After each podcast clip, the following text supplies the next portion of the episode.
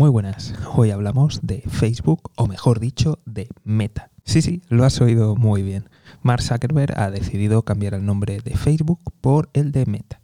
Vamos a analizar ahora qué significa y qué podría estar detrás de estos cambios. Pero antes me presento. Me llamo José García, soy economista colegiado y esto es Mejora y Emprende. Por si no lo recuerdas o simplemente no lo sabías, la empresa Facebook es dueña de Instagram, de WhatsApp y de otras aplicaciones. ¿Qué es lo que ocurre? Que en muchas ocasiones aparece como esta es una compañía de Facebook en pequeñito para que no se note mucho porque evidentemente todos conocemos los líos y la mala reputación que tiene Facebook en estos días.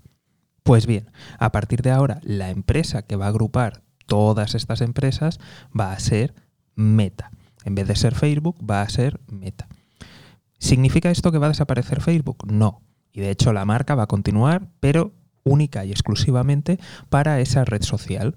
Entonces, a partir de ahora, la empresa matriz va a ser Meta, que va a ser la dueña de Facebook, de Instagram y de WhatsApp.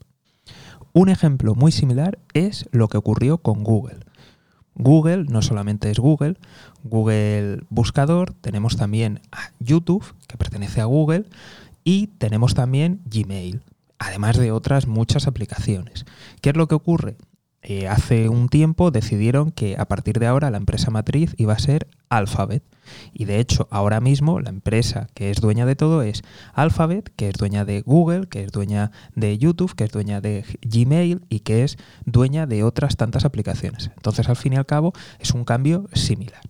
Si atendemos a lo que ha dicho Mark Zuckerberg y fuentes de la empresa, todo esto se debe a que han cambiado la North Star de, la compañía y que ahora mismo su principal objetivo es centrarse en el metaverso.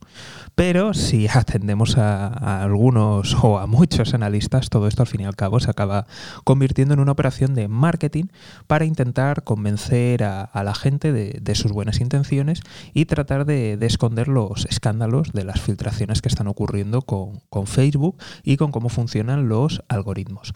Es más, eh, hay encuestas que, dicen que demuestran la gran eficacia de, marketing y, de cobertura que, tiene Facebook para esconder cuáles son sus aplicaciones. Resulta que mm, rondará un tercio de los usuarios conocen que Instagram pertenece a Facebook o que WhatsApp pertenece a Facebook. Hay muchos usuarios que lo desconocen y aún más usuarios desconocen cuáles son las implicaciones. Por eso, a veces cuando haces una búsqueda en WhatsApp, pues luego te viene publicidad en Facebook o en Instagram o viceversa. Entonces, las implicaciones, pues evidentemente y después de todos estos escándalos, son bastante preocupantes para los amantes de, de la privacidad o para los que no quieren ser guiados por un algoritmo malvado.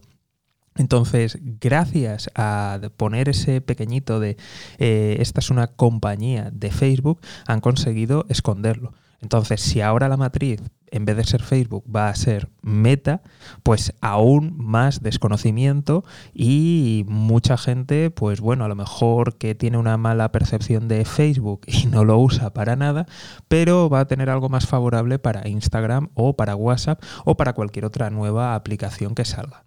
Pero como siempre, esto es turno para ti, para que digas cuál es tu opinión. Puedes dejarla en comentarios, dependiendo de, la red social en la que estés, o simplemente puedes ponerte en contacto a través de mensaje directo, a través de LinkedIn y sí, del malvado Instagram.